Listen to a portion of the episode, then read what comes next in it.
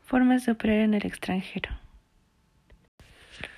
Buen día mis amigos, después de escuchar esta canción, una de mis favoritas de la banda estadounidense Google Dolls, originalmente compuesta para la banda sonora de la película de 1998 City of Angels, me presento, soy Michelle García, alumna de la UNAT México, estudio la materia de Mercadotecnia Internacional y este podcast es para la materia de Comercio Internacional. Eh, bueno, les comento, existen varias formas de entrar en mercados internacionales. Puedes gestionar el proceso por ti mismo, vendiendo directamente desde tu país o estableciéndote en el país destinatario. O bien puedes utilizar un intermediario como un agente o un distribuidor. Cuando decides acceder a un mercado extranjero es importante que identifiques cuál será la mejor vía de entrada para tu negocio. Eh, existen cuatro formas principales de vender a clientes en mercados extranjeros. Puede que necesites utilizar más de una estrategia de entrada según los mercados a los que te diriges y los productos que ofrezcas. La exportación es el método de entrada a los mercados internacionales más sencillo para una empresa. La principal característica es que la producción se mantiene en el país de origen, que sigue siendo el centro de operaciones desde donde se envían los productos a los países destinos. La logística internacional tendrá un papel destacado en este método, así como los procesos de documentación y obtención de certificados y permisos aduaneros. Según el grado de compromiso en las actividades de promoción y logística de productos, se distinguen dos formas de exportar, indirecta y directa. En la exportación indirecta existe un operador que se encarga de alguna o todas las actividades vinculadas a la exportación, asumiendo la responsabilidad de la misma. En la exportación directa, la empresa ingresa sus productos en los mercados internacionales a través de un canal de distribución propio o intermediario ubicados en el mercado de destino. Tenemos eh, la exportación indirecta. Esta es utilizada por aquellas empresas que no tienen mucha experiencia, por ende procuran asumir los menores riesgos posibles. Bajo esta forma de exportación, la empresa se apoya en intermediarios independientes del país de origen que se ocupan de todas las gestiones implicadas desde que el producto sale de la fábrica. El intermediario se convierte así en el verdadero cliente de la empresa productora y al mismo tiempo aporta experiencia a la empresa. Exportación directa, la empresa entra en el mercado objetivo a través de un canal de distribución propio o el uso de intermediarios. Asimismo, la empresa administra todo el proceso de exportación, contacta directamente con intermediarios o clientes en el mercado origen y se hace cargo de todos los trámites para llevar el producto a destino, asumiendo las negociaciones y los riesgos financieros. Es frecuente la contratación de personal especializado en comercio internacional. Otras formas también son a través de agentes comerciales. El agente comercial es un tomador de órdenes de compra, presenta las muestras, entrega documentación, transmite las órdenes de compra, pero él mismo no compra mercadería. En general la gente trabaja a comisión, no asume la propiedad de los productos, no asume ninguna responsabilidad frente al comprador y posee la representación de diversas líneas de productos complementarios que no compitan entre ellos. Opera bajo un contrato a tiempo determinado, renovable según resultados, el cual debe definir territorio, términos de venta, método de compensación, causas y procedimientos de anulación de contrato. El agente puede operar con o sin exclusividad. A través de distribuidores, el distribuidor es un comerciante extranjero que compra los productos de la empresa exportadora y los vende en el mercado donde opera. Es regla general que el distribuidor mantenga un stock suficiente de producto y que se les haga cargo de los servicios de pre y postventa, liberando al producto de tales actividades. A través de minoristas, el importante crecimiento comercial de las grandes cadenas minoristas ha creado excelentes oportunidades para este tipo de venta. El exportador contacta directamente a los responsables de compras de dichas cadenas. A través de la venta directa, una empresa puede vender sus productos directamente a consumidores finales de otros países. Este es un método utilizado más bien por grandes empresas. Las ventajas de una exportación directa son mayor control ejerciendo sobre todo el proceso de exportación, potencialmente mayores ganancias, relación directa con los mercados y con los clientes. Eh, tenemos también a la venta directa desde tu propio país. Vender directamente desde tu propio país es una manera fácil y efectiva en cuanto a costes de entrar en un mercado extranjero. Sin embargo, estás lejos de tu mercado y clientes potenciales, lo que puede causar algunos problemas. Las ventajas que existen es que puedes utilizar los recursos existentes para empezar a exportar en tu nuevo mercado. Conservas todo el control directo sobre el proceso, incluyendo todos los aspectos del marketing de tus productos. Es una buena forma de experimentar con la exportación. La estrategia es fácilmente reversible si no funciona. Percibes las ganancias totales de las ventas realizadas. No tienes que compartirlo con tus intermediarios o tus socios.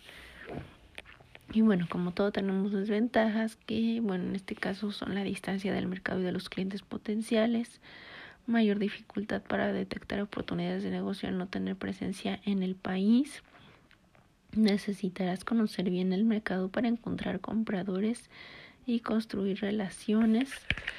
Deberás hacerte responsable de la logística y de la formalidad aduanera, ya sea por ti mismo o a través de un transitario. asunción de la totalidad de los riesgos asociados a la exportación Puede ser necesario contratar personal capacitado e invertir en capacitar a tu plantilla. Eh, implementaciones en mercados exteriores. Realizar una implantación en el mercado exterior normalmente es la forma más costosa en tiempo y dinero de entrar, pero la recompensa puede merecer la pena. Las normas locales pueden restringir tus opciones, pero las tres principales maneras de establecerte en el extranjero son Instalar una sucursal carece de personalidad jurídica propia ya que no se trata de una sociedad distinta e independiente, sino que consiste en una delegación dependiente de la empresa matriz que se establece en otro territorio. Una filial es una nueva empresa con personalidades jurídicas propias, constituida en el mercado destino y sometida a las normas empresariales, laborales y fiscales locales.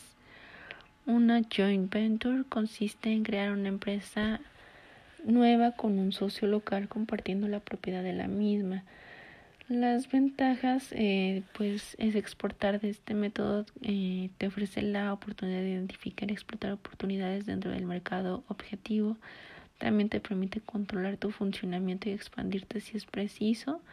También hay otros beneficios que mientras los intermediarios puedan optar por ventas a corto plazo, de esta manera tú puedes planificar en el largo plazo. Tus clientes se tomarán más en serio si tienes una base local. Esto es especialmente relevante si tus productos necesitan un servicio postventa especializado. Si utilizas una joint venture, puedes compartir el riesgo. También te beneficiarás del conocimiento y reputación de tu socio local. Y bueno, bueno, las desventajas, esta opción requiere recursos importantes, implica una gran labor previa de investigación, planificación y gestión.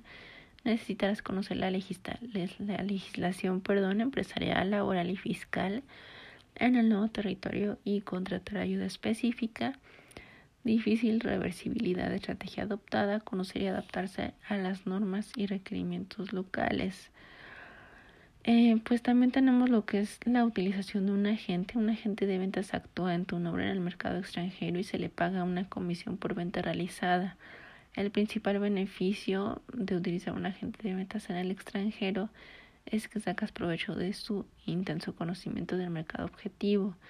Debes asegurarte de que consigues un agente con experiencia en la venta de tu tipo de producto y que cuente con una cartera de potenciales clientes adecuada al tipo de productos que vendes. De lo contrario, pues te arriesgas a atarte a una relación que puede resultar improductiva. El contrato que se cierra con el mismo deberá recoger por escrito los aspectos cruciales del acuerdo adoptado. Sin embargo, hay que hay claros beneficios. Las relaciones con agentes pueden tener también sus inconvenientes. En este caso, bueno, pues eh, primero las ventajas, es que evitas los costes de selección, formación, así como los costes fijos salariales derivados de crear tu propia plantilla para entrar en un mercado internacional. El agente deberá tener ya sólidas relaciones con clientes potenciales que te permitirá introducirte en el mercado más rápidamente. Crear tus propios contactos desde cero te costaría mucho más tiempo. Utilizar un agente te permite con un mayor control en aspectos como el precio final o la imagen de marca que la opción del distribuidor. Y bueno, pues las desventajas recaen sobre ti toda la responsabilidad de la gestión logística. El servicio postventa puede ser complicado de ofrecer. Perderás cierto control sobre el proceso de marketing e imagen de marca en comparación con la opción de venta directa o de implementación. La utilización de un distribuidor. Un distribuidor compra tus productos y asume la entera responsabilidad de venderlos en el mercado extranjero. Mientras el papel del agente de ventas es encontrar clientes para ti, el distribuidor es tu cliente. Las ventajas, pues principalmente que de utilizar un distribuidor es la simplicidad. Los distribuidores te permiten el acceso a mercados internacionales, evitando asuntos logísticos y muchos de los riesgos relacionados con el comercio. El distribuidor es en muchos casos responsable del transporte de los bienes y de las eh, formalidades y documentación aduanera. Además, si vendes a un distribuidor con base en España, te evitarás los riesgos de fluctuación del tipo de cambio derivados, de fijar precios en moneda distinta al euro. Para un distribuidor con experiencia y con una red de clientes en el mercado destino, es más sencillo introducir una marca nueva que si lo hicieras por ti mismo. Los distribuidores generalmente invierten en acciones de promoción para apoyar su esfuerzo comercial, aunque puede ser habitual que se exija compartir dicho coste. Un distribuidor puede ofrecerte facilidades de pago a, bueno, le ofrece facilidades de pago a los clientes, perdón. Muchos distribuidores mantienen un stock de los productos que venden, por tanto compran en mayores volúmenes y se encargan del almacenaje de los productos. Desventajas pues son que a cambio de asumir parte de las cargas y riesgos del proceso de exportación pueden exigir importaciones, descuentos y condiciones de pago generosas. Puedes perder el control de la manera en que tus productos se posicionarán en el mercado. Con un agente de ventas puedes utilizar un sistema de incentivos para motivarle. En el caso del distribuidor, este mecanismo tiene una mayor dificultad de aplicación. Los distribuidores a menudo exigen largos periodos de exclusividad, luego cobra mayor importancia realizar una elección adecuada del mismo. Y pues bueno, esto sería eh, todo sobre este tema. Les agradezco por haberme escuchado y bueno, les deseo muy buena tarde. Bye bye.